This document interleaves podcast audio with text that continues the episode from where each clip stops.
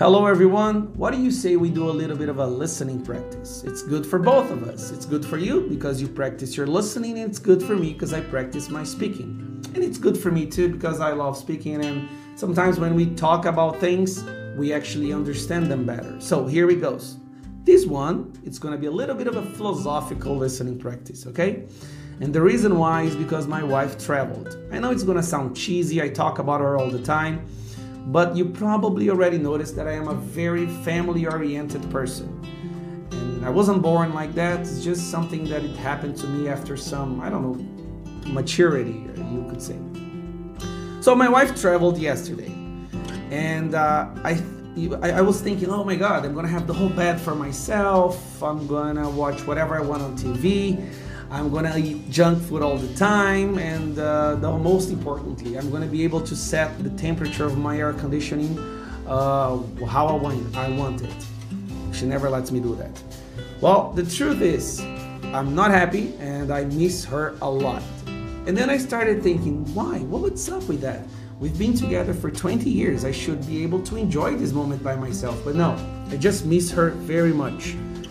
And the reason why I miss her, and this is where the listening philosophical part actually is going to start, is uh, because when I am with her, I can be 100% myself, and there is nothing better for your mental health than being able to be 100% yourself with someone that matters the world to you.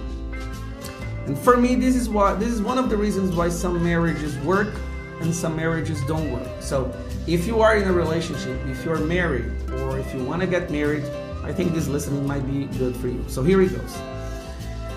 A few, few no, about 10 years ago, my wife and I, we were fighting a lot, like couples usually do, right? We just had our second kid, the finances were not that good, and then we started having some arguments at home.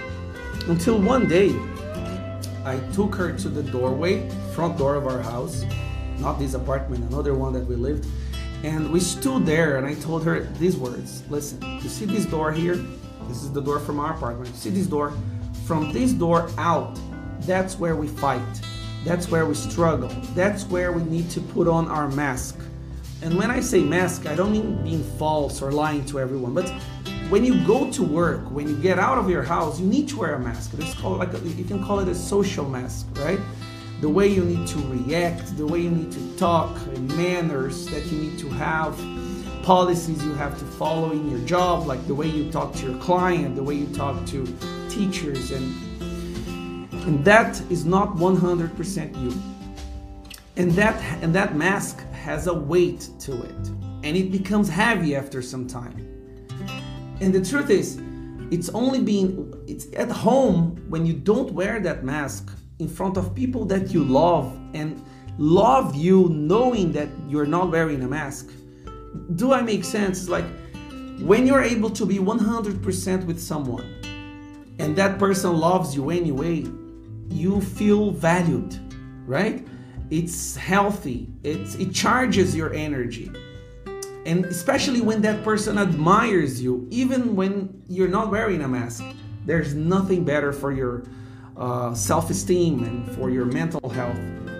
So, for me, one of the reasons why my marriage works is because with her I am 100% myself, but I mean 100. I do my stupid jokes, I fart in front of her loudly, right? Just so you know, and she does that too. She's gonna kill me because I that. And uh, I, I say whatever I say. I, I say my opinions to her, and she says her opinions to me, and, and we laugh a lot and we joke a lot because it's light. And there's nothing better than being able to be 100% yourself with someone and, and having the privilege, the privilege of knowing that that person trusts you so much that she's being 100% with you as well. And it's that moment that you charge your energy so the next day you can put on that mask again and you know fight the world. I was having a conversation class last week and we were talking that it's a conversation class and the topic of the debate was anxiety and depression and how the world today a lot of people feel anxious and depressed and it's a common uh, a, a, epidemic in the world today, right? And I started asking my students, what do they do when they are anxious or when they are depressed? Let's see, how long? Five minutes, okay. And they said, oh, I listen to music, I travel, I buy things, I go out with my friends. And, and then one of the students asked me, and I remember I answered without a thought. Just, I just, from the top of my mind, I answered. I said, I go home Whenever I am anxious, whenever I am sad, whenever I am stressed, if I want to charge my batteries, if I want to cool off a little bit, I just go home. I just open the door of my house. I see my kids, I see my dogs, and I see my wife.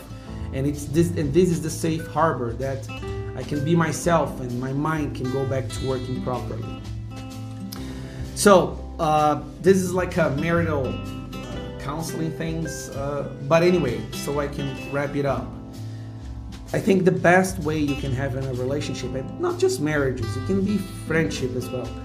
It's find people that accept you for you being 100% yourself without any mask. You know, when you find a person that loves you and accepts you and admires you, even when you have, you have no mask on you, that's that's the most important thing for a healthy relationship and for a happy marriage.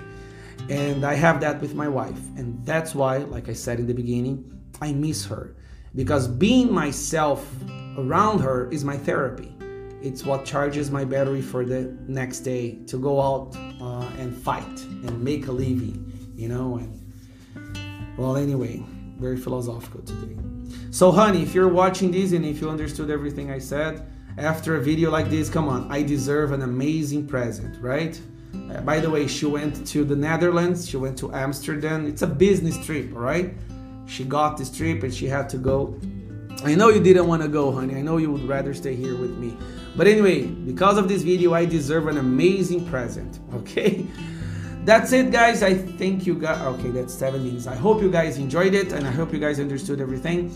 Leave your opinions down below on the comments. I would like to know what you think about this video, if you enjoyed it, if you have a if you disagree with me, or if you think I could have said something extra or something more. Anyway, let's talk, let's debate. Especially because my wife is traveling. I'm so alone. Oh my god.